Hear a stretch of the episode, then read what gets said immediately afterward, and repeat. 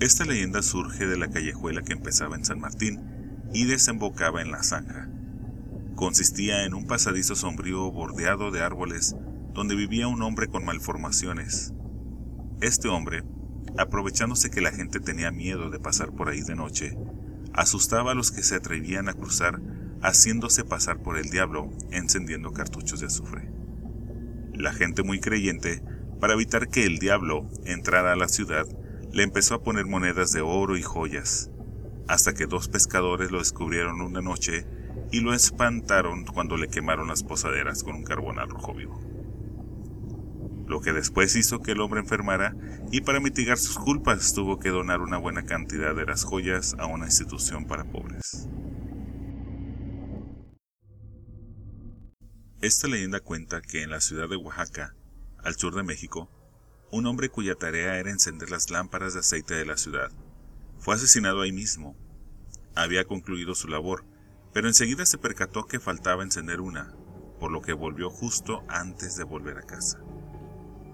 Murió misteriosamente y, desde entonces, dice la leyenda que su alma se aparece después de las nueve de la noche, para recorrer el callejón de las lámparas de aceite. Es una de las leyendas de México con los orígenes más recientes, pero no por eso deja de formar parte de la cultura popular de la región. Hace muchos años, un extranjero proveniente de Europa llegó a un poblado de la zona de Guadalajara, en México. Era una persona extraña y reservada, pero su falta de interés en socializar con la gente de la región no era lo más inquietante. De hecho, desde la llegada de este hombre misterioso empezaron a aparecer primero cadáveres de animales y luego cuerpos sin vida de niños, todos ellos desangrados. Una noche, las gentes del poblado decidieron ir a buscar al extranjero para enfrentarlo, asumiendo que él era el autor de los hechos. Esa noche lo encontraron intentando morder a un lugareño, así que le clavaron una estaca de madera y luego lo sepultaron, dejando su cuerpo bajo una pila de ladrillos.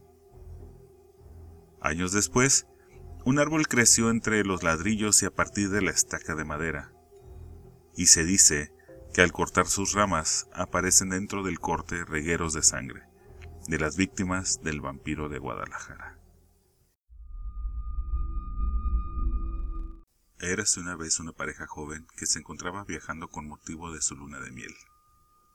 Al hacerse la noche, ya pasada de las doce, deciden detenerse en el hotel más cercano para poder descansar y continuar el viaje con mayor energía al día siguiente. Al parar en ese hotel, realmente ubicado en la soledad, sin ningún tipo de civilización a su alrededor, se sintieron con un poco de curiosidad y extrañados. Que también le podía ir a un establecimiento hotelero, así que solo depende de viajantes como ellos en busca de refugio para solo pasar la noche. Sin dudarlo ni un minuto más, bajaron del auto, entraron y vieron en la recepción a un hombre ya bastante entrado en años que los atendió con mucha amabilidad y les dio su habitación. Al entrar en ella, se percataron que no tenía casi luz y tampoco agua caliente. Pasaron esa noche y se durmieron sin problemas debido a lo agotados que ya estaban por el trayecto recorrido hasta ahora. A la mañana siguiente, decidieron tomar el desayuno en el mismo hotel, donde solo tenían pan tostado y café. Se alistaron para partir y continuar con su recorrido, pudiendo conocer diferentes lugares. Al tomar sus cosas e irse, notan que el Señor les desea buena suerte, pero con una nota especial de misterio en la voz. Deciden pasar por alto ese detalle que los dos persiguieron, y deciden montarse en el auto y seguir rondando sin rumbo fijo, ya que esto se suponía que era una experiencia nueva que debía ser divertida y un motivo para recordar, pero no fue así. Al cabo de un rato, de estar manejando se percatan que a pesar de ir por otras vías siempre llegaban al mismo punto de inicio donde se encontraba el hotel. Entonces llenos de temor deciden ir a preguntar.